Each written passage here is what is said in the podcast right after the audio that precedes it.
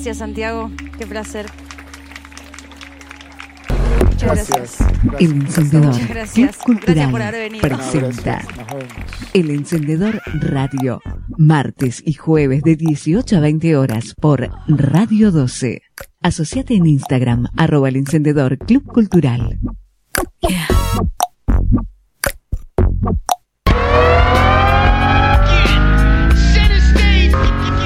El encendedor Club Cultural presenta El encendedor Radio, martes y jueves de 18 a 20 horas por Radio 12.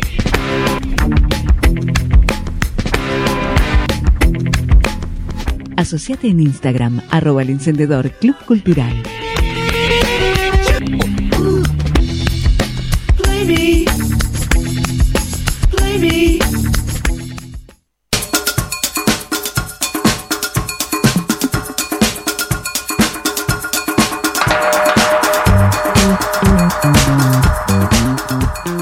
Emprendedor Club Cultural presenta.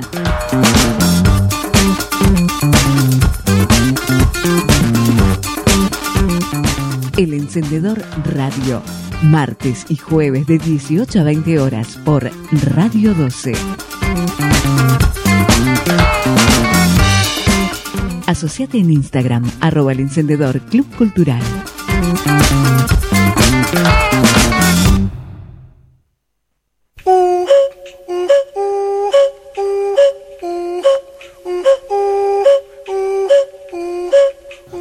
El encendedor Club Cultural presenta.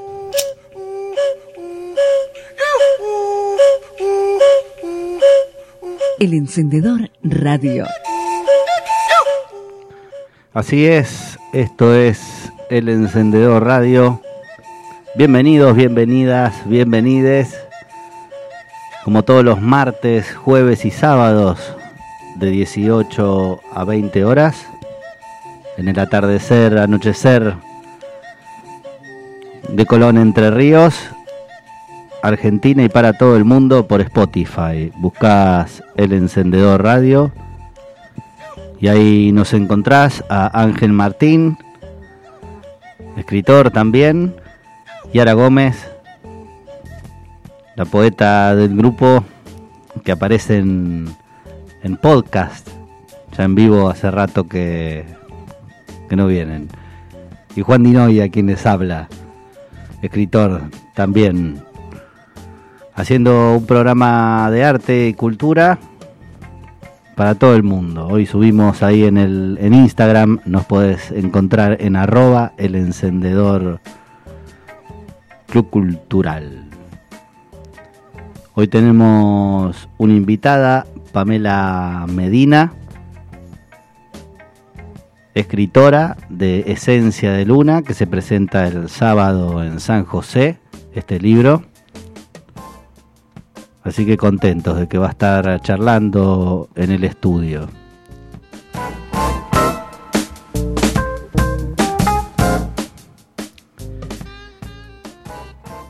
El incendio de un sueño podría ser un buen título para la vida de Antonio Di Benedetto. Es, un, es el título de un poema de Charles Bukowski. Y así nos vamos a ir metiendo en la vida de Antonio Di Benedetto de la mano de Roberto Bolaño. El, el episodio pasado, el capítulo pasado, leímos Sensini de Roberto Bolaño sobre la, la relación con epistolar con un escritor que se presenta a todos los concursos que pueda que pueda haber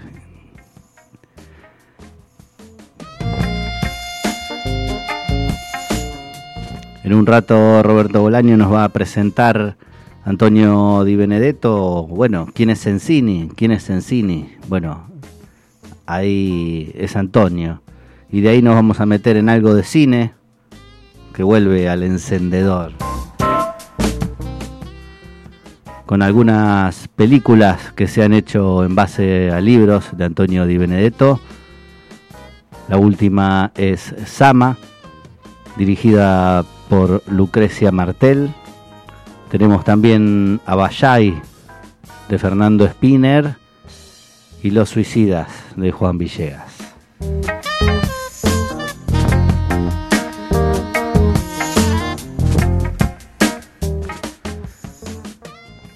Bueno, un poco de todo sobre este escritor Antonio Di Benedetto, que quizá no tuvo el reconocimiento que merecía, o al menos parece que la vida y él sentían eso. Vamos a empezar con algo de música antes, claro que sí.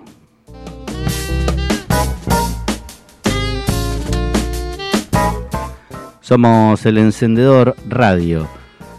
Nos encontrás en Instagram, arroba el encendedor club cultural.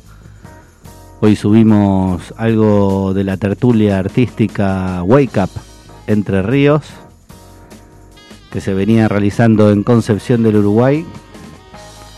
Ahí estuvimos presentes en la segunda edición, ya van por la quinta o la sexta. Y vamos a tener algo también de aquella tertulia el 24 de enero del 2021. Nos encontrás también en Instagram, Wake Up Entre Ríos, Tertulia Artística.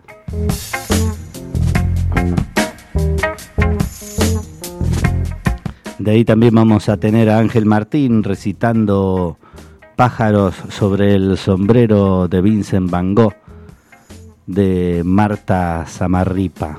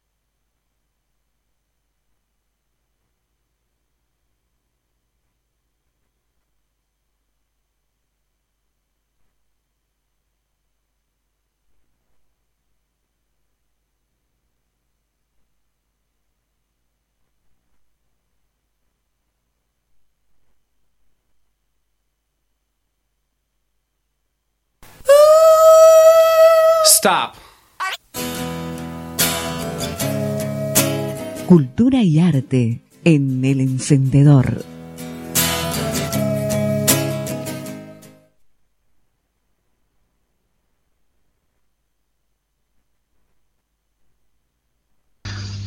Una historia de un poquito después, pero que todavía es una historia del antes del antes. En la selva amazónica, la primera mujer y el primer hombre se miraron con curiosidad. Era raro lo que tenían entre las piernas. ¿Te han cortado? preguntó el hombre. No, dijo ella, siempre he sido así. Él la examinó de cerca. Se rascó la cabeza. Allí había una llaga abierta. Y dijo, no comas yuca, ni plátanos, ni ninguna fruta que se raje al madurar. Yo te curaré. Échate en la hamaca y descansa. Ella obedeció. Con paciencia tragó los menjunjes de hierbas y se dejó aplicar las pomadas y los ungüentos. Tenía que apretar los dientes para no reírse cuando él le decía, no te preocupes. El juego le gustaba, aunque ya empezaba a cansarse de vivir en ayunas y tendida en una hamaca. La memoria de las frutas le hacía agua a la boca. Una tarde el hombre llegó corriendo a través de la floresta. Daba saltos de euforia y gritaba, ¡Lo encontré! ¡Lo encontré! Acababa de ver al mono curando a la mona en la copa de un árbol. Es así, dijo el hombre, aproximándose a la mujer. Cuando terminó el largo abrazo, un aroma espeso de flores y frutas invadió el aire. De los cuerpos que yacían juntos se desprendían vapores y fulgores jamás vistos, y era tanta su hermosura que se morían de vergüenza los soles y los dioses.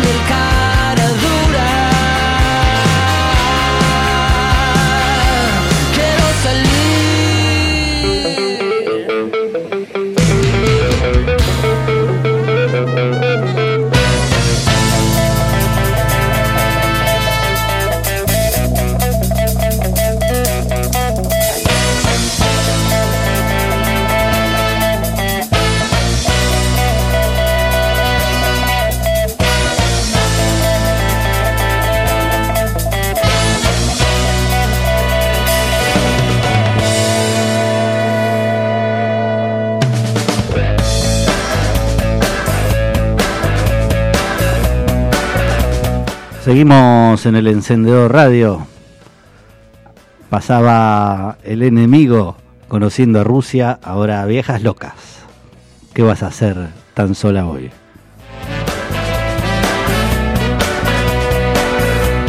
En un rato Bolaño, en un rato Di Benedetto, en un rato también Pamela Medina en el estudio charlando.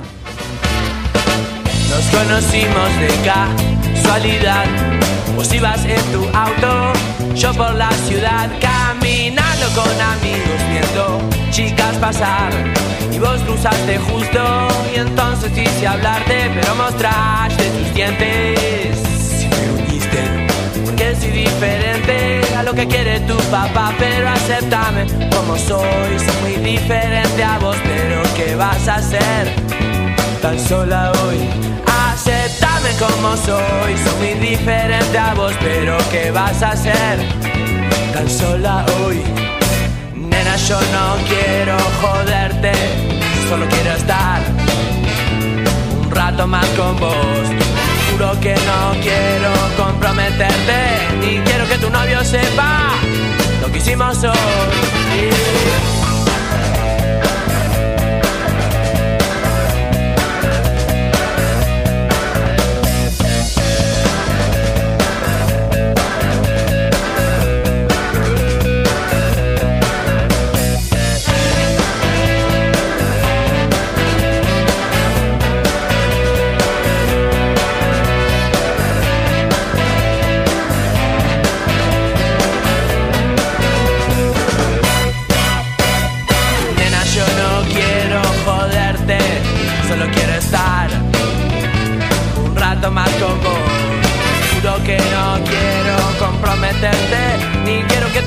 Sepa lo que hicimos hoy.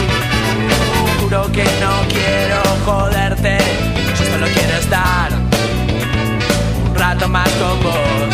Nena, yo no quiero comprometerte, ni quiero que tu novio sepa lo que hicimos hoy.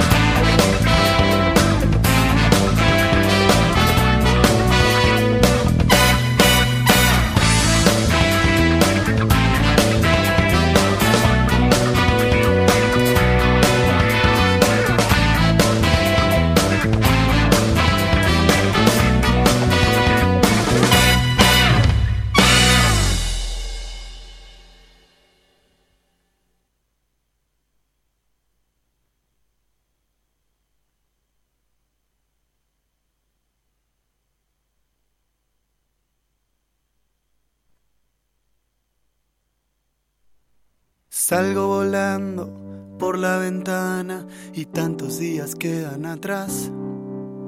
Ya no me duelen todas las cosas que ayer me podían molestar. Son cajones que se cierran para que nadie los vea, son palabras que no pude decir. Pero ya no me importa porque nada me toca y no hay nada vivo dentro de mí. Floto en el aire desde esta tarde cuando mi cabeza explotó. Ahora el piso es de nubes y me asomo cada tanto a espiarte desde donde estoy. Y veo y vuelo y veo y vuelo.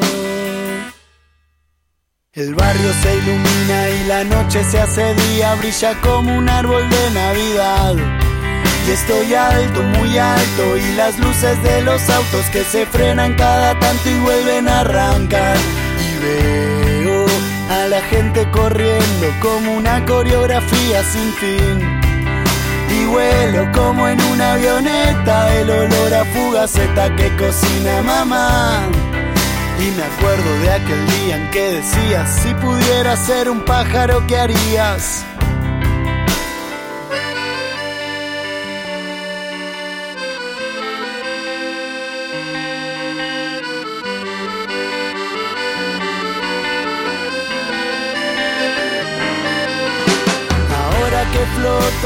Siento lo que toco y la gente no me ve pasar. Voy a aprovechar para ir a buscarte y contarte cómo es todo por acá. Algunas mañanas pasa la abuela Yolanda y nos vamos juntos a pasear. Y te manda un saludo el marido de Pocha que me juega al ajedrez y no le puedo ganar. Y dale para adelante con el pibe de a la vuelta que a la tarde te pasó a visitar. Yo te sigo esperando porque nada me apura y algún día todos vienen para acá. Y veo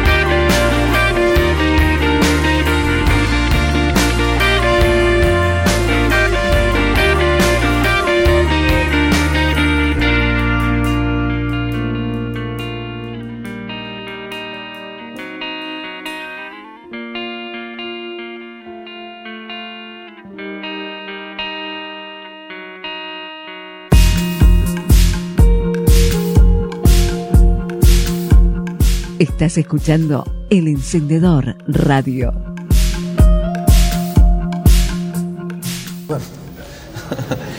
Ahora, pasemos un poco al cuento. Eh, en tu conjunto de cuentos, las llamadas telefónicas, una de las cosas que, me llamó la atención como lector nuevamente es esos finales, eh, no sé si llamarlo abiertos o ambiguos, quizás porque estábamos acostumbrados o mal acostumbrados por un tipo de cuento, un final eh, que golpea, que cierra, que rompe, a un cuento que gana por nocaut, como decía Cortázar. ¿Qué es lo que hay en esa en esos cuentos que parecen historias que alguien cuenta en un bar? Parece, a mí me dio la sensación que son como cuentos que uno escuchó en una conversación y que pueden quedarnos cerrados, que dejan siempre un... Yo, yo, yo di- difiero. eh, no- yo no creo que, que mis cuentos, ya, ¿qué, qué más quisiera yo? Que fueran cuentos que uno puede escuchar en un bar. Pero, por ejemplo, pienso en, en Vida de Moore. Vida de Moore es un cuento de 30 páginas, pero en realidad es una novela río. Una novela río de 900 páginas o de 800. Sí. Ahí está la estructura de Vida de Moore.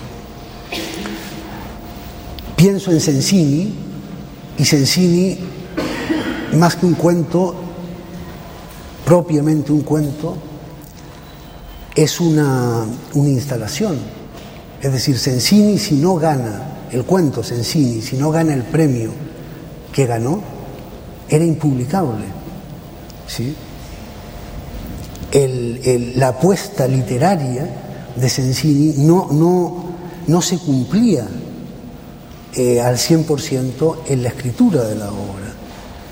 La apuesta literaria se cumplía ganando un premio que era darle la vuelta total a lo que en la obra se estaba contando, pero ganar un premio real. ¿sí? Esto lo dejo entrever de una forma muy leve en el final del cuento, en donde pongo que el cuento ha ganado un premio en tal lugar. que es totalmente real. Hay otros cuentos en donde... Es como un intento de sacar el cuento de la ficción y, y hacer inmediatamente un paso, un puente directo con, con la vida, por decirlo de forma Yo, yo- amplia. no, es, es, es, es un intento de, de, de jugar, de, dar, de darle a una sola cosa que aparentemente tiene un solo significado, darle muchos significados.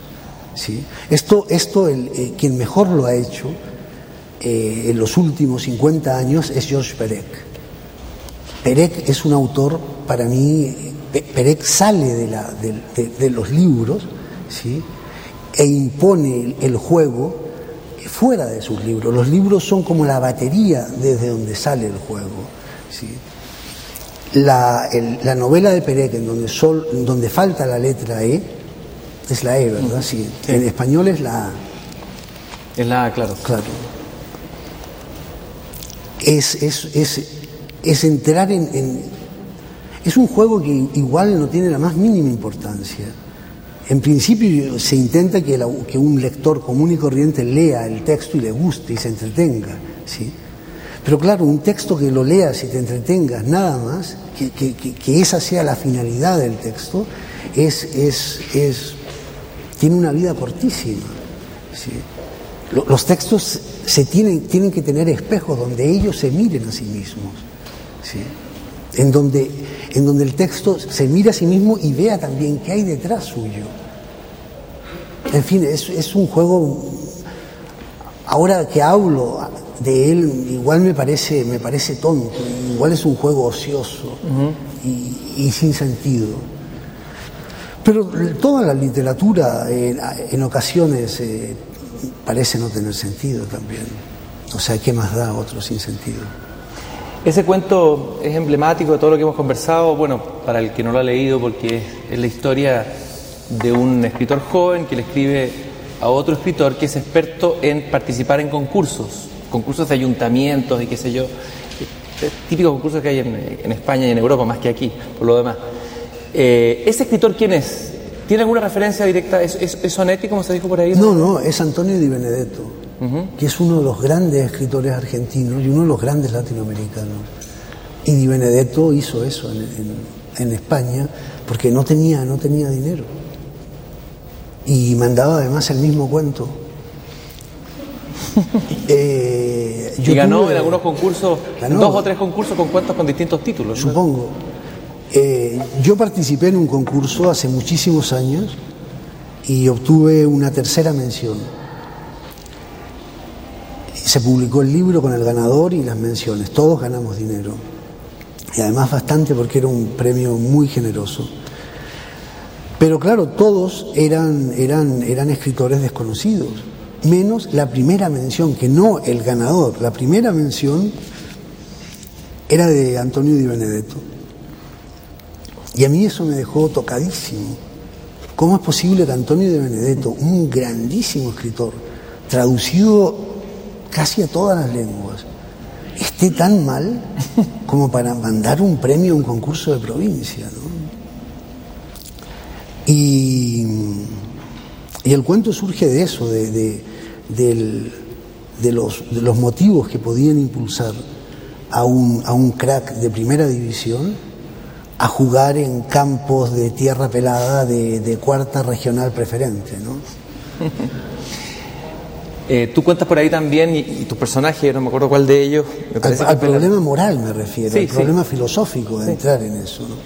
Y, y también al juego, a la, a la alegría de simplemente decir, mira, soy escritor y no, no, no, no se me caen los anillos de, de- de ganar dinero con mi escritura en, en- en estos potreros.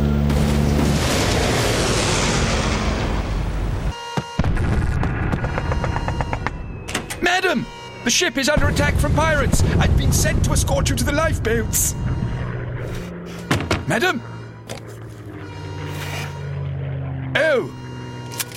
Um, I. Oh dear.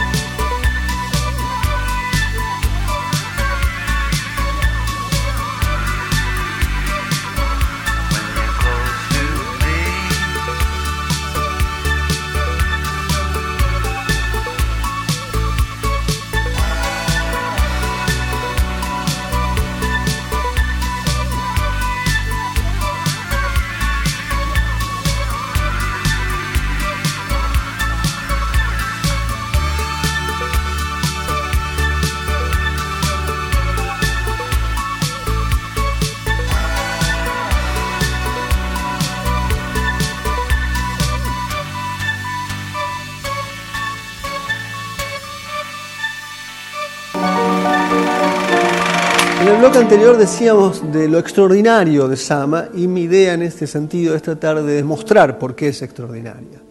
En principio, Martel se propone filmar una novela prácticamente infilmable. Infilmable porque el sistema discursivo de Di Benedetto tiene una propensión descriptiva, pero a los estados de conciencia. Hay en determinado momento en la película, un- en, la- en la- en el libro, no en la película, una descripción del personaje sobre sí que dice, me siento espiritualizado.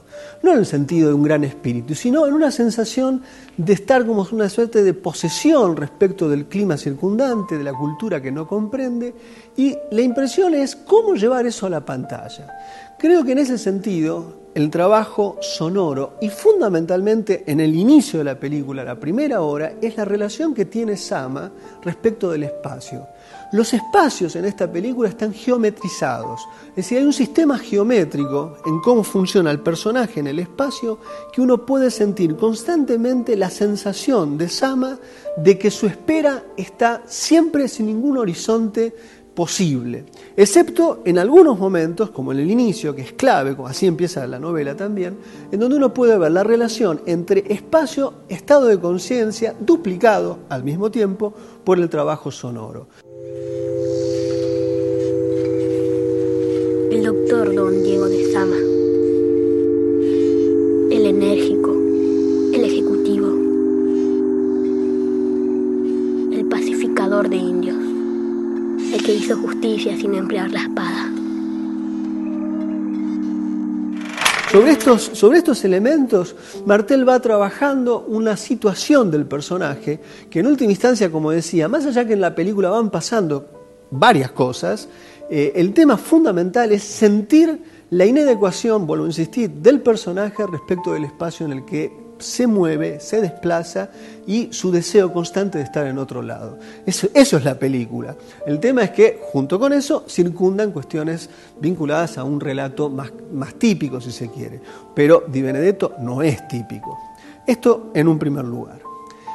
Martel ha dicho eh, que este film no es sobre la espera, como Juan José Saer había dicho en cierta medida, signando las tres novelas, Los Suicidas, El Silenciero y Sama, en el libro, que hay un libro que constituye, digamos, están las tres novelas, las novelas de la, de la espera, y el propio Saer hace una introducción.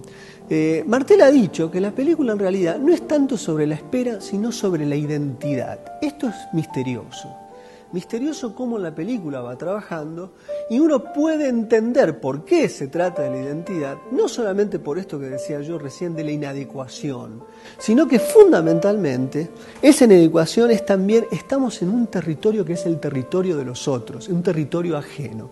En este, en este sentido la película es como un viaje literal a 1790, no la reconstrucción de una época, casi como si la película estuviese filmada en vivo. Y esta dimensión de la otra edad radical, de los originarios del territorio del norte de Argentina y Brasil, es cuando aparecen literalmente los indios, cuando aparecen los originarios. Cuando la película se mete con eso, es el momento en donde el film deja los espacios cerrados y geométricos, como había dicho, y entra, aparece la dimensión de lo abierto, pero en lo abierto están los otros, los otros radicalmente otros. Y en este sentido, allí se afirma esta idea de Martel relacionada con lo identitario. Sama no sabe quién es y frente a esa otredad radical, mucho menos. En ese sentido, la película es extraordinaria. Ahora me gustaría leerles un fragmento de Sama. Puede irse. No habrá castigo.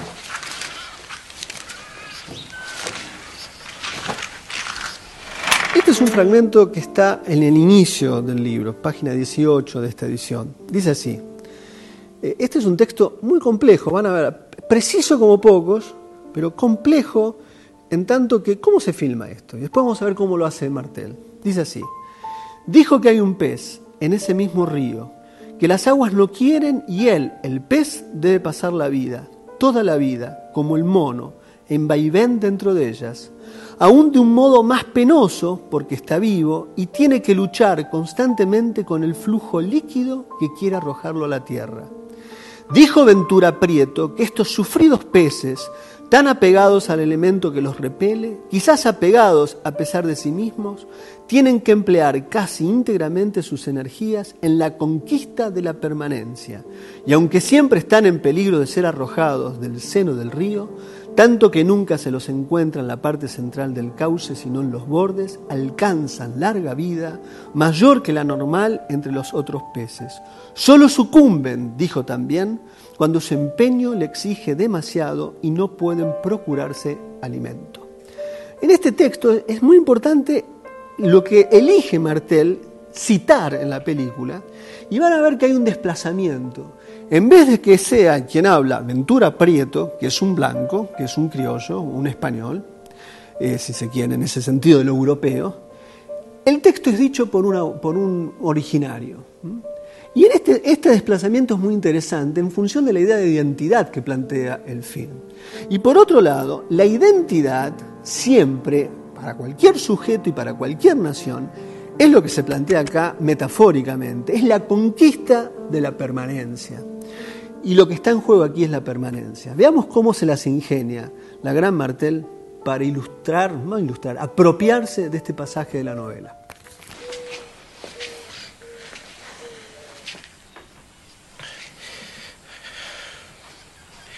Hay un pez.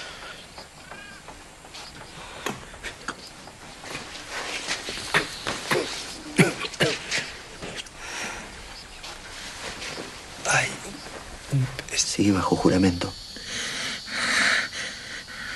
Hay un pez que pasa la vida en vaivén, luchando para que el agua no le eche afuera. Porque el agua le rechaza. El agua no le quiere luego.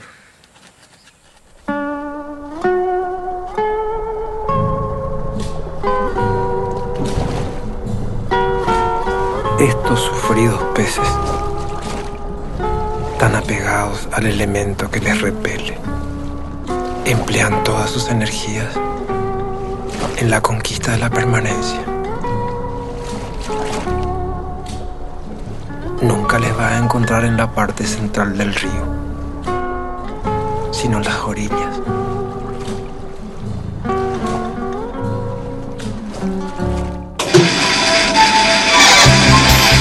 El encendedor radio por FM 89.1.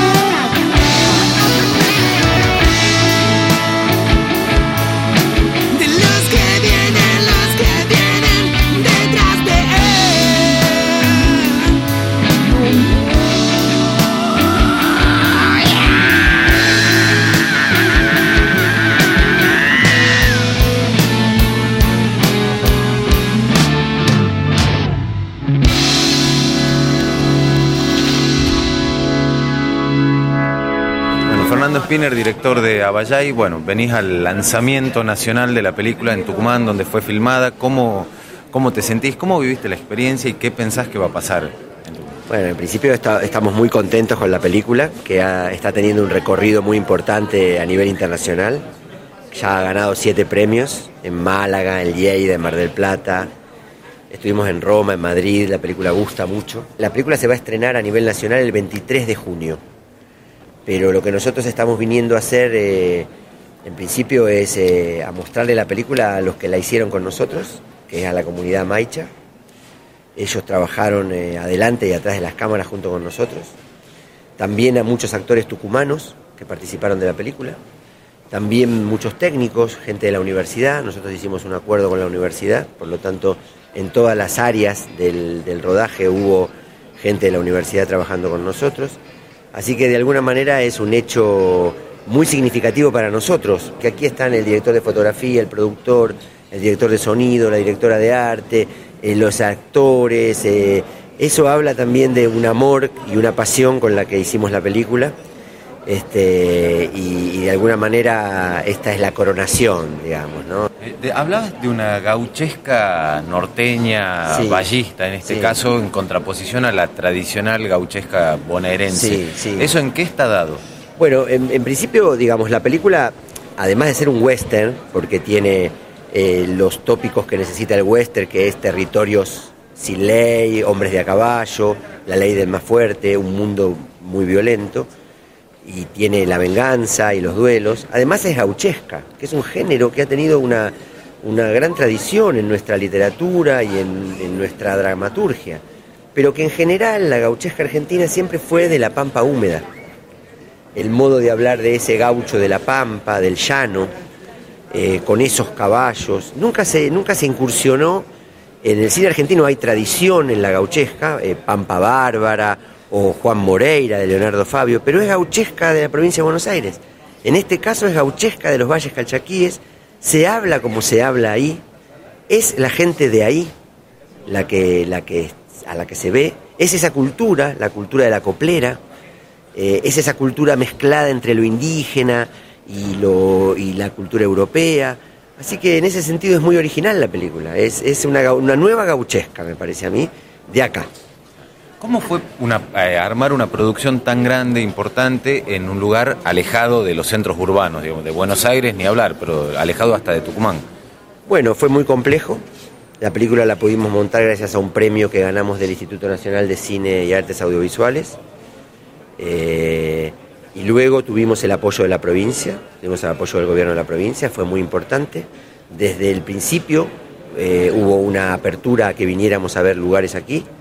Eso fue muy significativo en la decisión de, venir a filmarla aquí. Y luego una serie de, otros eh, coproductores que, se sumaron, como la Universidad de Lomas de Zamora eh, y algunos privados. Y bueno, llevar adelante la película fue complejo, fue una logística compleja en un lugar lejano, alejado, pero encontramos un lugar donde estábamos equidistantes de casi todas las locaciones, que tenía infraestructura para sostener cent- 70 personas que vinimos a rodar. Este, y fue muy lindo, fue muy desgastante en lo físico y en lo emocional, pero muy enriquecedor. Y lo más importante es que, además de que fue una experiencia muy, muy enriquecedora para todos, la película está muy buena, nos sentimos muy orgullosos de la película, al público le gusta y eso cierra un- una, una experiencia fabulosa.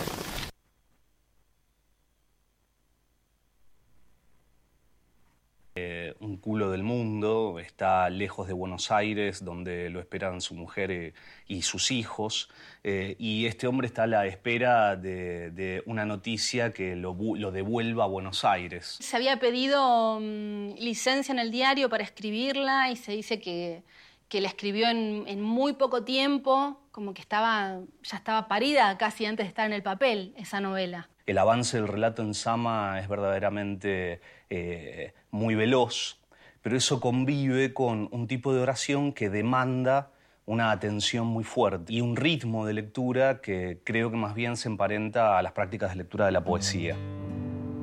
A pesar del rumor que producen sus primeros libros en Buenos Aires, Di Benedetto permanece en Mendoza. Allí decide vivir, alejado del ruido porteño. Allí nace su hija Luz, conocida como Lucy, y desde allí publica con avidez. En 1957 Grot, en 1958 Declinación y Ángel. En 1961,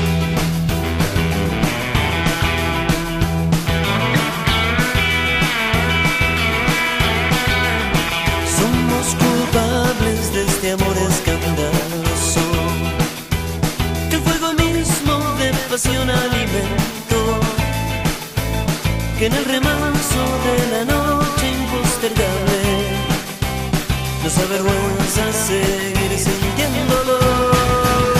Poco a poco Fuimos volviéndonos locos. Y ese vapor de nuestro amor nos embriagó con su licor.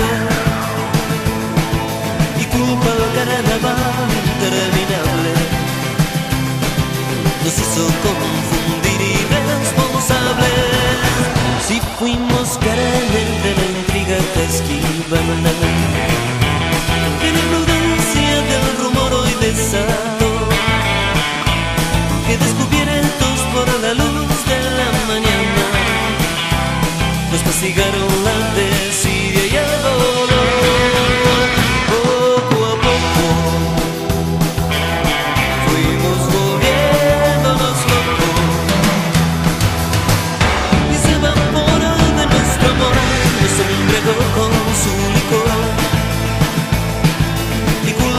culpa al carnaval interminable nos hizo confundir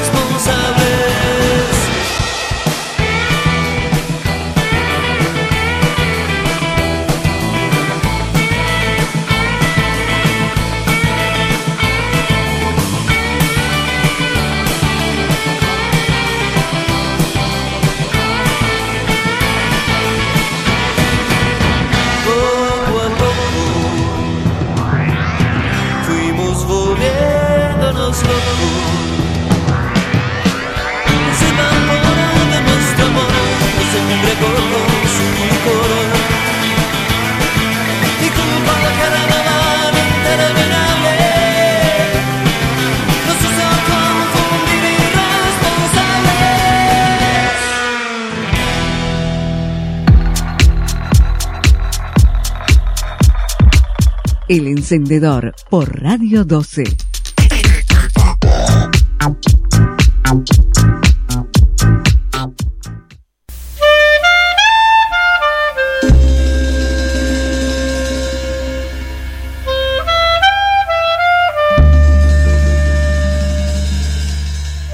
Instagram arroba el encendedor Club Cultural.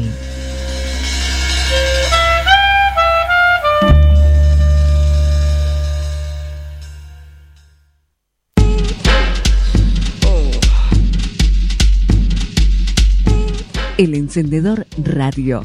Martes y jueves de 18 a 20 horas por Radio 12. Asociate en Instagram, arroba el encendedor Club Cultural.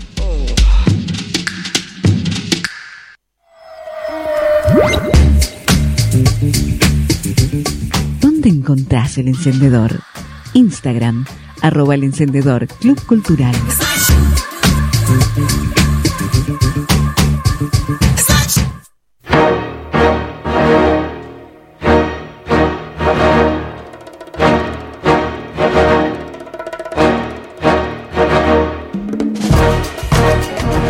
El encendedor Club Cultural presenta El encendedor Radio.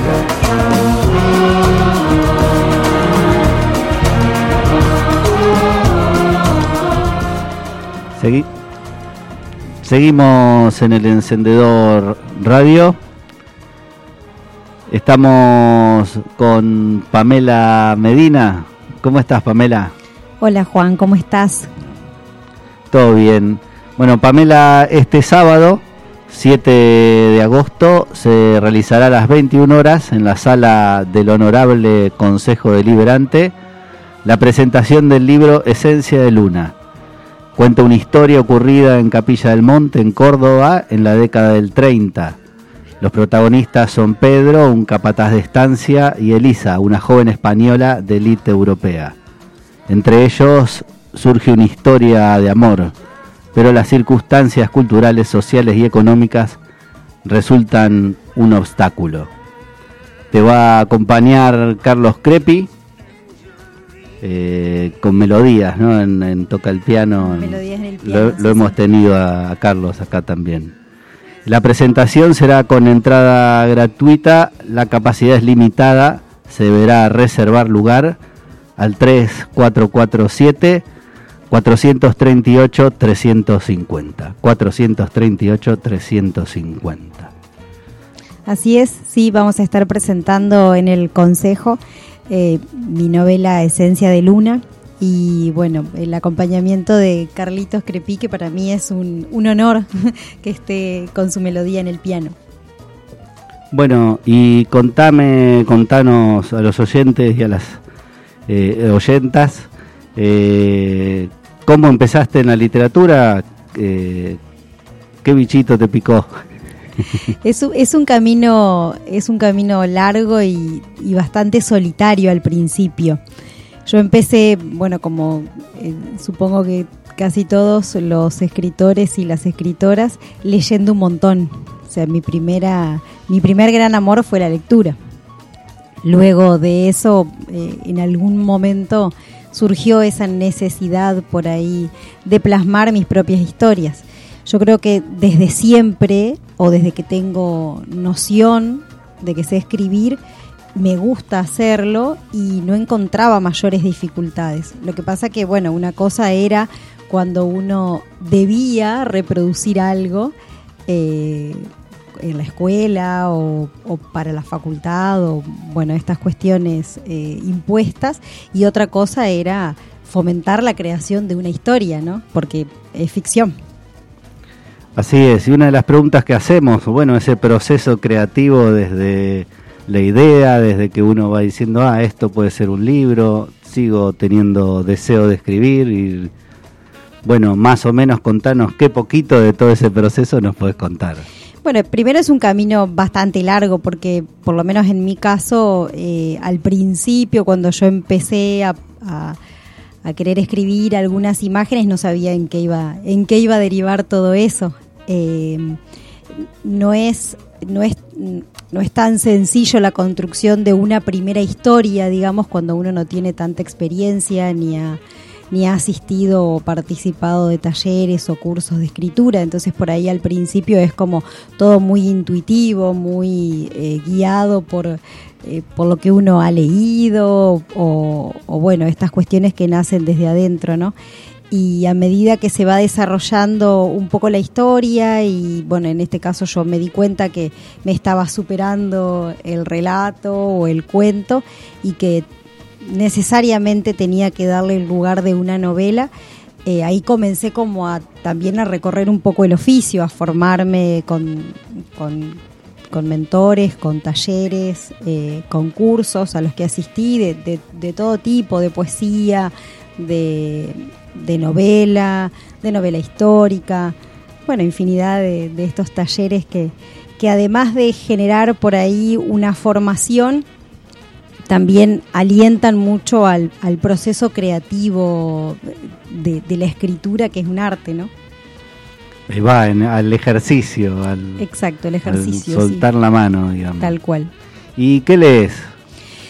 Yo soy lectora, me denomino lectora de novela romántica en principio, como el género que, que más me atrapa y más me atrae es el, eh, la literatura romántica. Y después, bueno, eh, novelas policiales o, o thrillers psicológicos. eh, más de adolescente leía, leía terror.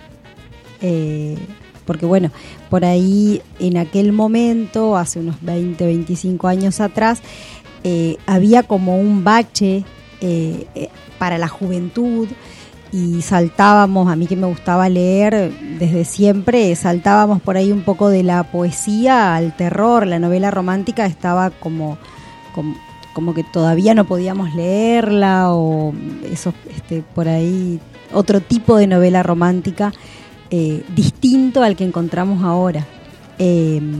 Entonces, bueno, por ahí eso es lo que de lo que me nutro más o menos. Ahí va. ¿Nos podés leer mm, ¿Cómo una no? partecita, algún fragmento?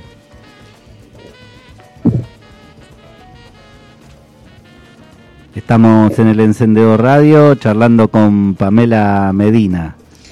Les voy a leer el prólogo, que a mí me, me- me conmueve mucho y, y fue como un, un momento de inspiración que lo tuve incluso como a la mitad de la novela y que no sabía dónde iba a estar y bueno, y al final me decidí porque esté en el, porque sea el prólogo, así que bueno, empezamos por ahí. Memorias de infancia. El legado. El cabello caoba trenzado de Francisca caía hacia un costado. Trenza tu tristeza, mi niña. Nuestro cabello es una red tan fuerte que es capaz de atraparlo todo, le decía su madre. Y Francisca así lo hacía. Cada vez que la angustia, los malos pensamientos o la melancolía se adueñaban de su espíritu, pasaba horas trenzándose el cabello, sentada a la sombra que el tilo florecido le brindaba. La trenza atrapaba las tristezas y el dolor quedaba en la madeja, sin alcanzar el resto de su cuerpo. Cantaba mientras el sabor amargo fluía por los canales que la luna había estampado en su imagen de mujer. Cuando el viento norte soplaba con fuerza, desenredaba sus cabellos con dedos apurados y soltaba al aire lo que la angustiaba. Las ausencias continuaban. Los huesos seguían doliendo. Sin embargo, el cabello se preparaba una vez más para volver a sujetarlo todo. Lo que soltaba al aire se iba con él. Sin haber alcanzado su cuerpo, la trenza le quitaba el poder para cuando era liberado. Muy bien. Ahí era el prólogo de Esencia de Luna. Bueno, gracias Pamela por la lectura. Eh, bueno, otra de las preguntas o cuestiones eh, ya más en la escritura, más que en el leer, eh, bueno, ¿lo disfrutás? ¿Sos metódica? ¿Qué tipo de, escritora sos cuando, bueno, estás ahí en, tu escritorio, digamos? Disfruto mucho de, escribir, sí. eh, puedo. pi- pierdo la noción del tiempo, digamos, pero mm, no soy tan metódica. Me gusta por ahí ir este, variando horarios o variando eh, el proceso en sí. Lo que sí no puedo eh, separarme es de la línea del tiempo. Si, si estoy en un capítulo, bueno, sigo con la escena próxima. Muy difícilmente pueda saltarme escenas y, escribir eh, más adelante o más atrás. Por ahí en eso me gusta seguir el hilo conductor de la historia, sí. En lo demás, por ahí un poco soy más dispersa o, o- o no tengo tan estructurados los horarios o el tiempo de escritura. Ahí va, pero cuando entras ahí en... en- en- Sí, cuando en entro, eh, sí, eh, estoy como, como en flow, fluyendo tal cual. Ahí va. Bueno, voy a repetir la información de este sábado 7 de agosto a las 21 horas en la sala del Honorable Consejo Deliberante. ¿Sabes por qué se hizo ahí? Y por ahí no en la Casa del Bicentenario. Eh, yo creo que tiene que ver un poco con este ciclo mm, que se había, que se propuso eh, den- dentro de lo que eran las actividades del consejo, el consejo en concierto y mm, eh, la el fin de semana pasado no, el anterior yo estuve participando con los chicos de ensamble Fusión Jazz, eh, leyendo algunos párrafos de Esencia de Luna también y, y bueno, y creo que por ahí tuvo que ver también esta invitación al, al consejo. Igual eh, cuando mm, recién había salido Esencia de Luna, habían presentado un par de libros ahí en el consejo y Marisa me invitó y yo le pedí que esperemos para ver si lo podíamos hacer más adelante con algo de público. Así que bueno, me tuvo paciencia y cuando después que fui el otro día a leer, es como que reimpulsamos esta, esta movida literaria para hacerla en el Consejo. Si bien es un lugar más chico y, bueno, y por ahí con el aforo de la participación se reduce un montón el cupo, la verdad es que es un ambiente súper cálido y, y yo me sentí muy cómoda y muy bien, así que cuando estuve participando, así que eh, con, esta, con esta invitación tan generosa de Marisa, a mí me, me, entusiasmó enseguida la idea. Ahí va. Bueno, estará presente además Carlos Crepi, que te va a acompañar con melodías en su teclado. Qué lindo que es leer y la música, ¿no? Sí, es un ensamble maravilloso. La verdad es que yo escribo con música y Carlitos tiene un tema que lo descubrí eh, no hace tanto, eh, no sé hasta hace cuánto que, él lo, lo, compuso, pero sé que es de él, que se llama El costado de la luna. Entonces cuando Marisa me propuso esto, le digo, ay, por favor, necesito que esté Carlitos con esa, con esa composición que él tiene, que es realmente maravillosa y que a mí me, me emociona y me conmueve. Así que le dije, Carlitos, tenés que tocar ese tema después lo que quieras. Y ahí va, y ahí está. Muy bien, eh, podés reservar al 3447-438-350 porque la capacidad es limitada, la entrada es gratuita. Muy bueno. Sí, la entrada es gratuita y vamos a tener ahí un, puesto, un pequeño puesto de ventas para quienes no, no lo hayan adquirido todavía y, se, entusiasmen, se, entusiasmen con la idea de, de tenerlo y de leerlo. Eh, vamos a estar también ahí. Ahí va. Eh, bueno, eh, esto es en el Honorable Consejo Deliberante, en San José, Entre Ríos, aquí nomás. Eh, ¿Otro fragmento tenés para leernos? ¿Puede ser? Y con eso nos despedimos por ahora. Mucho más encendedor.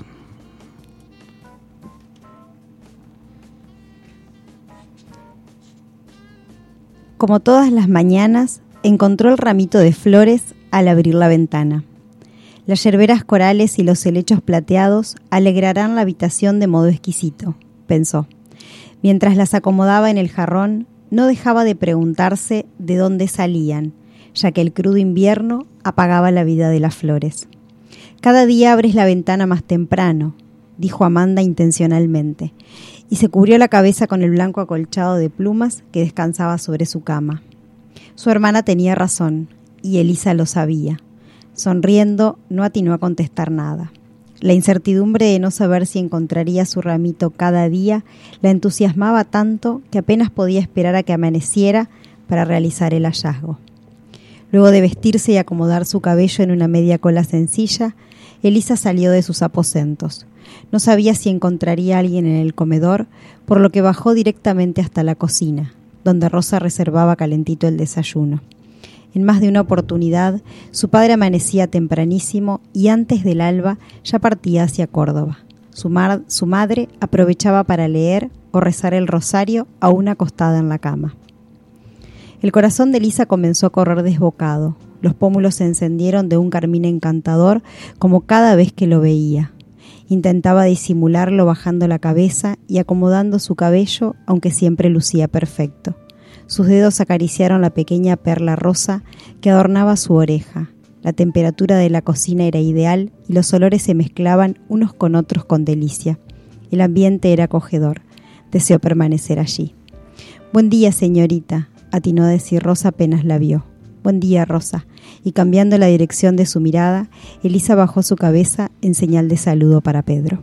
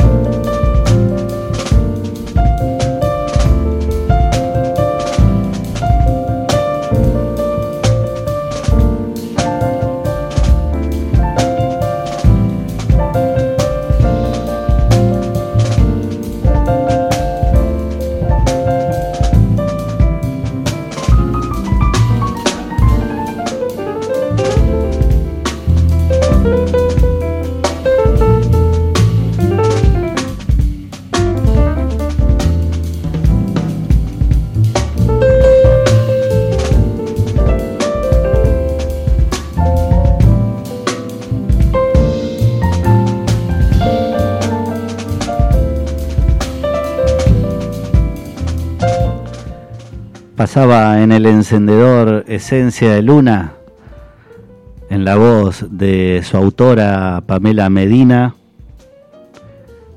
Podés conseguirlo en Bertoldi, en la librería amiga Bertoldi Libros.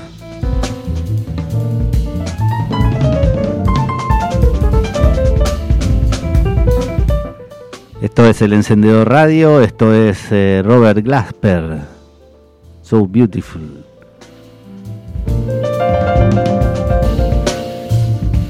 Un pianista para escuchar eh, largo y tendido, bien acostado.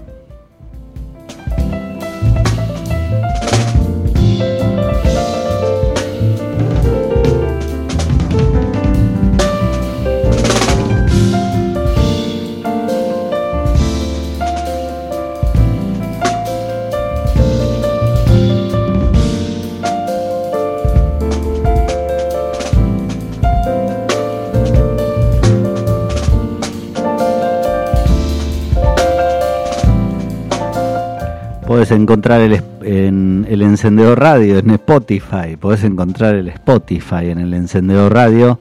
También subimos audiovisuales al Instagram Live arroba el encendedor club cultural.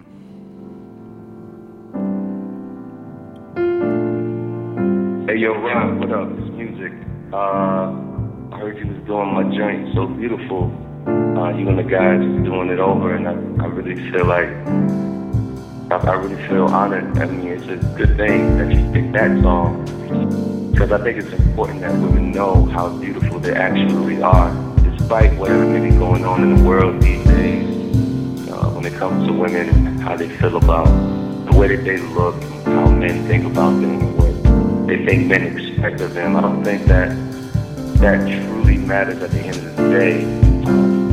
Because the only thing that really matters is how you see yourself. How you see yourself. How you see yourself.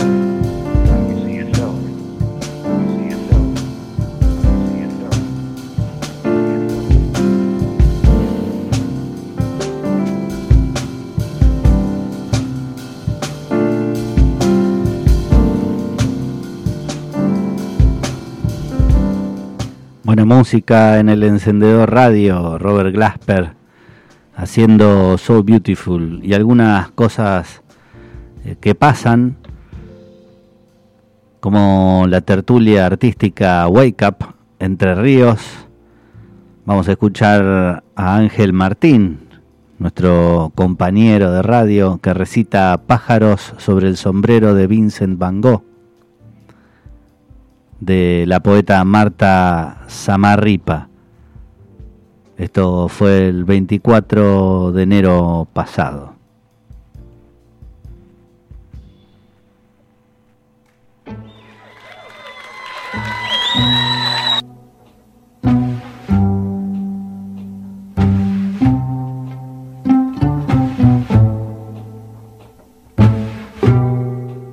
Pájaros sobre el sombrero de Vincent Van Gogh. Ah, no me olvido, no olvidaré jamás. Pero miro estos campos, este fulgor sobre los trigos, este terror de sorgo, esta sonrisa de agua que oculta el mar.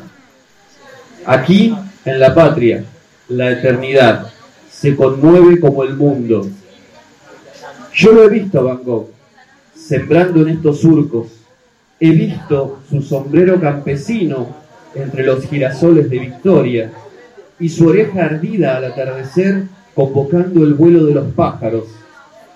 Aquí lo he visto, lo veo todavía. Ah, no me olvido, no olvidaré jamás aquella tarde de Berlín cuando me suicidé en el canto de un mirlo, sin saber que los caballos azules de Frank Mark estaban para salvarme de un naufragio en tus ojos, lejanos, ya perdidos para siempre. Ah, no me olvido, no olvidaré jamás aquel estanque, intimidad azul de belleza, agua dormida de Monet, donde me ahogué de inocencia y delirio. Ah, no me olvido, no olvidaré jamás aquel portal, aquella aldaba aquel cielo de siglos de Toledo, precipitado por el Greco. Ah, no me olvido, no olvidaré jamás. Pero Van Gogh no estaba en los museos. Yo lo he visto flotar sobre los girasoles de Victoria, liviano más que el aire, reconciliado con la dicha, definitivo de fulgores. Lo he visto entre los orgos, lo he visto entre los trigales, y el viento levitaba su sombrero, y cardenales amarillos de las islas cantaban sobre su cabeza, y miles de pájaros picoteaban granos de oro de su corazón. Este es un poema de Marta Zamarripa, escritora entrerriana, se la recomiendo.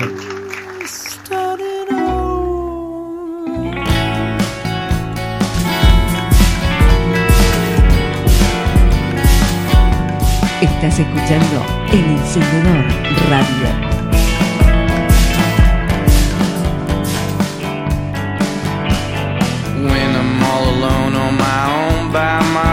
Lonesome and there ain't a single nother soul around.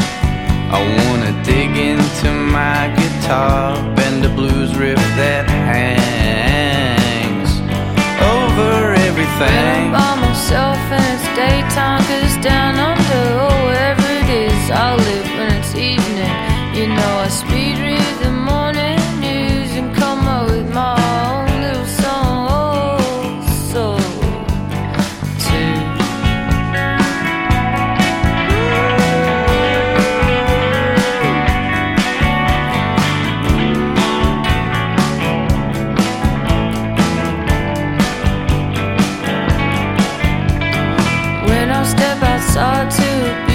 beautiful morning where the trees are all wagging, my head flag waving, the scenery raging, my love love cascading in the smog haze over everything. When I'm outside in a real good mood, you could almost forget about all the other things.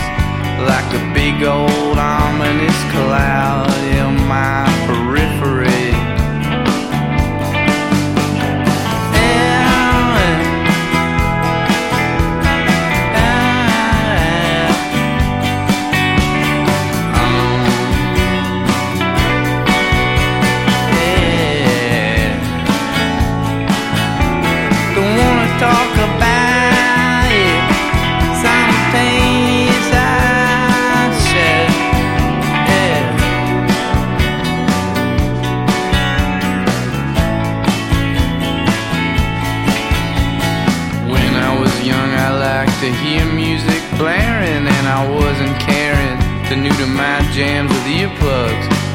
Days, I inhabitate a high pitched ring over things.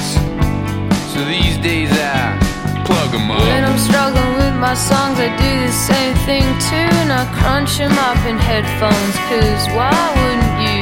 You could say, I hear you on several levels at high decibels. Over everything.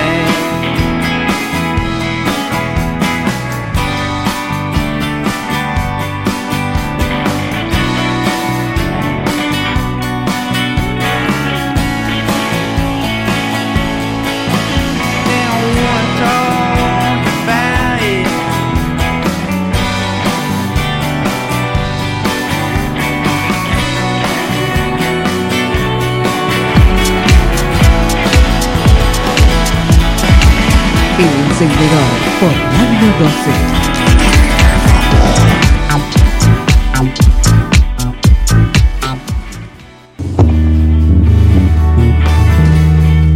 El Encendedor Radio, martes y jueves de 18 a 20 horas por Radio 12.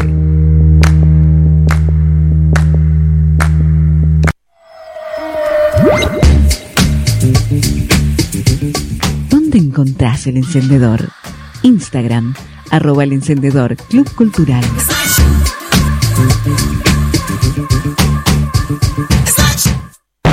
El encendedor radio. El ataque a la Unión Soviética empezó el día 22 de junio de 1941. La División 79 estaba encuadrada en el Ejército 11 alemán y pocos días después las vanguardias de la división cruzaron el río Prut y entraron en combate, hombro con hombro, con los cuerpos de ejército rumanos, que se mostraron mucho más animosos de lo que los alemanes esperaban. El avance, sin embargo, no fue tan rápido como el que experimentaron las unidades del Grupo de Ejército Sur, compuesto por el Ejército número 6, el Ejército número 17 y el entonces así llamado Primer Grupo Panzer, que con el correr de la guerra cambiaría su denominación, junto con el segundo Grupo Panzer y el tercer Grupo Panzer y el cuarto Grupo Panzer, por la más intimidante de Ejército Panzer. Los medios materiales y humanos del Ejército 11 eran, como cabe deducir, infinitamente menores, sin contar con la ortografía de la región y la escasez de carreteras. El ataque además no contó con el factor sorpresa que había favorecido al grupo de ejército sur, centro y norte. Pero la división de Reiter dio de sí lo que de ella esperaban sus mandos y cruzaron el Prut y combatieron y luego siguieron combatiendo por las llanuras y las colinas de Besarabia y luego cruzaron el Dniester y llegaron a los arrabales de Odessa y luego avanzaron mientras los rumanos se detenían y combatieron con tropas rusas en retirada y luego cruzaron el río Bag y siguieron avanzando, dejando tras de sí una estela de aldeas ucranianas incendiadas y graneros incendiados y bosques que de pronto echaban a arder como por efecto de una combustión misteriosa, bosques que parecían islas oscuras en medio de interminables campos de trigo. ¿Quién le prende fuego a esos bosques? Le preguntaba a veces Reiter a Wilke. Y Wilke se escongía de hombros, y lo mismo hacían Nietzsche y Cruz y el sargento Lenke. Agotados de tanto caminar, pues la División 79 era una división hipomóvil, es decir, una división que se movía por tracción animal, y allí los únicos animales eran las mulas y los soldados. Y las mulas servían para arrastrar el material pesado, y los soldados servían para caminar y combatir, como si la guerra relámpago jamás hubiera asomado su ojo blanco en el organigrama de la división, como en los tiempos napoleónicos, decía Wilke, marchas y contramarchas, y marchas forzadas, más bien siempre marchas forzadas, decía Wilke. Y luego decía, sin levantarse del suelo, como el resto de sus compañeros, no sé quién demonios incendia los bosques. Nosotros seguro que no hemos sido, ¿verdad, muchachos? Y Nietzsche decía no, nosotros no. Y Cruz y Bars decían lo mismo. Y hasta el sargento Lemke decía que no. Nosotros hemos quemado esa aldea de allá. Hemos bombardeado esa aldea de la izquierda o de la derecha, pero el bosque no. Y sus hombres asentían y nadie decía una palabra más. Solo se quedaban mirando el fuego del bosque, como el fuego iba convirtiendo la isla oscura en isla roja anaranjada. Tal vez ha sido el batallón del capitán Ladetín, decía uno de ellos. Ellos venían por allí, han debido encontrar resistencia en el bosque.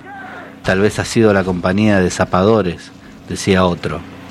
Pero la verdad es que no habían visto nada, ni soldados alemanes en los alrededores, ni soldados soviéticos resistiendo en este sector solo el bosque negro en medio de un mar amarillo y bajo un cielo celeste brillante, y de pronto, sin previo aviso, como si estuvieran en un gran teatro de trigo y el bosque fuera el escenario y el proscenio de ese teatro circular, el fuego que lo devoraba todo y que era hermoso.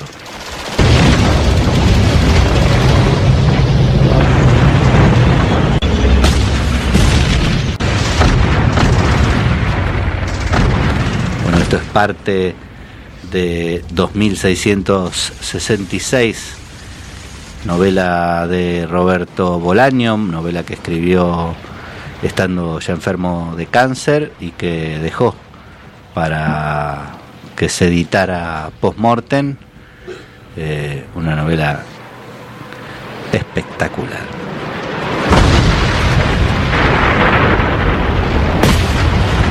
El encendedor radio.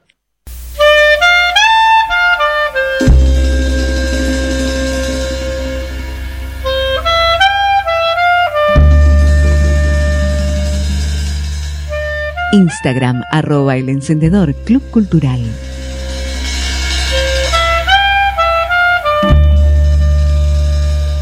Eh, hay un personaje en tu novela, creo que eres tú mismo o tu heterónimo, no sé, que roba libros en, Ciudad de México.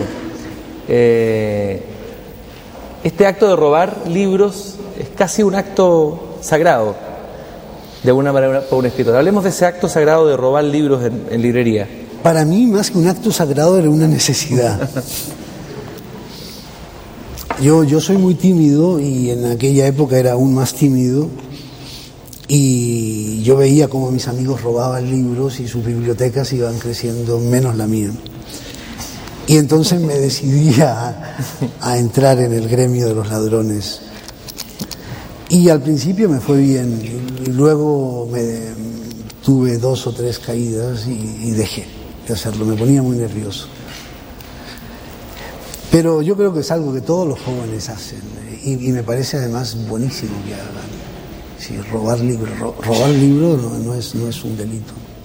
Yo sé que los ejecutivos de la Cámara del Libro me van a odiar por esto que acabo de preguntar al interior de la feria, pero tenía que hacerte esa pregunta y quería contarte, no sé si tú conoces la historia de un eh, famoso, gran ladrón de libros chileno, No. que fue un, un cura, que era profesor de literatura, del de Colegio San. Agustín, que era, eh, se llamaba Alfonso Escudero, un gran profesor de literatura. Esto me lo contó Alfonso Calderón. Y dentro de la sotana él eh, había inventado un sistema, una especie como de anaqueles de libros, donde iba guardando libros, iba robando en, la- en las librerías. Nunca lo, lo descubrieron, se contaron esto. Una sola vez lo descubrieron y se desmayó. Se hizo que estaba enfermo y, y se desmayó. Eh, ¿Son para ti los libros eh, tan necesarios como, como el pan, como el aire, como el, Sí, como el sí. agua? Además, eh, yo, uno empieza comprando libros o robándolo y, y termina leyéndolo. Pero en mi caso ya, ya es, es, es una obsesión. Compro libros y ni siquiera los leo, los acaricio. Y tengo muchos libros y tengo algunos libros que no, no he leído y que sé que no voy a leer jamás, pero los compro y, y- y de vez en cuando los ojeo. Y me gusta tenerlos cerca. ¿Fetichismo? No, no es fetichismo. eh, bueno, sí, es una forma de fetichismo. Es como coleccionar eh, cromos. Yo cuando era niño coleccionaba cromos. Ah, no recuerdo cómo se, le, cómo se le dice en Chile a los cromos. Le- ¿Cómo? Láminas. Son láminas. Bueno, en los años 60, a principios de los años 60 se le llamaba de otra manera. ¿eh? Y, para mí con los libros viene a ser casi lo mismo, es decir, la selección brasileña, las láminas de la selección brasileña, pues me faltaban tres. Y, y con los libros es lo mismo, es decir, si me faltan dos Stendhal, pues voy a por ellos. A como de lugar. A como de lugar, hasta tener todo. Hay un escritor americano que Bukowski, que también amaba mucho los libros, dice incluso que los libros lo salvaron en algún momento de convertirse en un criminal o, o- o de morir. Y tiene un poema muy hermoso que se llama El incendio de un sueño, que es cuando se quema la vieja biblioteca pública de Los Ángeles. Lo conozco. Eh, y dice por ahí, a propósito de los libros y, y de la biblioteca, que ese era su hogar, ¿no? Y que si no hubiese sido por eso, eh, él se habría convertido en un, eh, en un asesino. De alguna manera en tus libros lo- lo- los poetas y los escritores están cerca del mundo delictual, son detectives, pero también están involucrados en una fuga eh, al comienzo de la novela. ¿Cuál es la cercanía con, con el mundo del crimen, del AMPA, eh, de la literatura y los escritores? A mí me, me- me parece muy atractiva esa idea de, de arte y crimen. ¿sí? El Marqués de Sade tiene, tiene páginas magistrales sobre el arte y el crimen el crimen es un arte y a veces el arte es un crimen. Y mm, yo creo que es solo eso, no, es más que eso. Gonzalo Rojas dice, a propósito de robos, pero esta vez robos eh, literarios, no de libros como objetos, dice, no le copien al copión maravilloso de, de Ezra. Eh, me gustaría que me develaras un poquito y me contaras algunas de tus, de tus copias literarias, o tus robos, tus hurtos secretos. Eh, al copión maravilloso de Ezra, bueno, primero yo no creo que Ezra, Ezra Pound fuera un copión, y en ocasiones tampoco creo que, que fuera maravilloso, la verdad. Y, la literatura, la literatura, el, flujo clásico de la literatura eh, acepta, eh, también está, está, está hecho de- de plagios consecutivos, es decir, todos estamos escribiendo el mismo libro a final de cuentas. Y ese mismo libro, a final de cuentas, es nada, con mayúsculas, eso sí, o tal vez con minúsculas. Entonces es, es lo de menos. A mí lo que me, lo que me, me- enferma un poco son los copiones, los, los copi- los malos copiones, los que, los que simplemente plagian, ¿no? Pero, pero no, no, el maravilloso copión de Ezra Pound nos ha enseñado a todos lo que es la poesía. Además, yo creo que es el, el- quien mejor ha leído a Whitman es Pound. El, el mejor. Hay quien dice que es Wallace Stevens, eh, y yo creo que eso es imposible, es un sinsentido. Y uno lo que hizo el puente además con el, con el mundo oriental, con la poesía japonesa, con Todo, es todo. Es que. Pound no es un escritor, es una literatura. Es, es, es un gigante. Tú, eh, cuando uno lee tus libros, queda impresionado, digamos, de tus lecturas y de tu, de tu voracidad literaria y de tu eh, capacidad de, de relacionar textos y de, de- de hablar de la literatura y de pasearte como se paseaba Borges por la Biblioteca Universal con una libertad, con una soltura como, como en casa. ¿Qué más quisiera yo? En realidad es tengo un diccionario de literatura buenísimo. Con citas y con... Y, y- y todo sale de allí.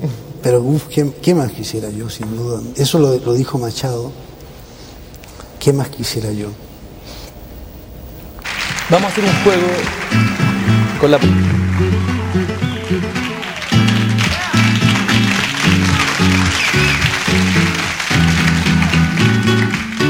Here's a medley of my hit.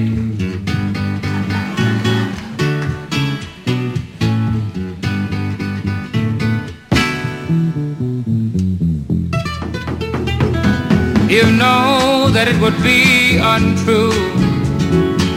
You know that I would be a liar if I was to say to you, yeah, girl, we couldn't get much higher. Come on, baby, light my fire. On the midnight special, come on, honey, light my fire. Try to set the night on fire.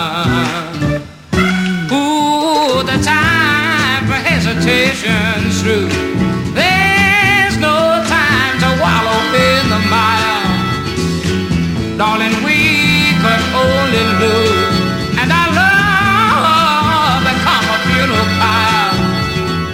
Come on, baby, light my fire. Whoa, mama, come on, honey, light my fire. To set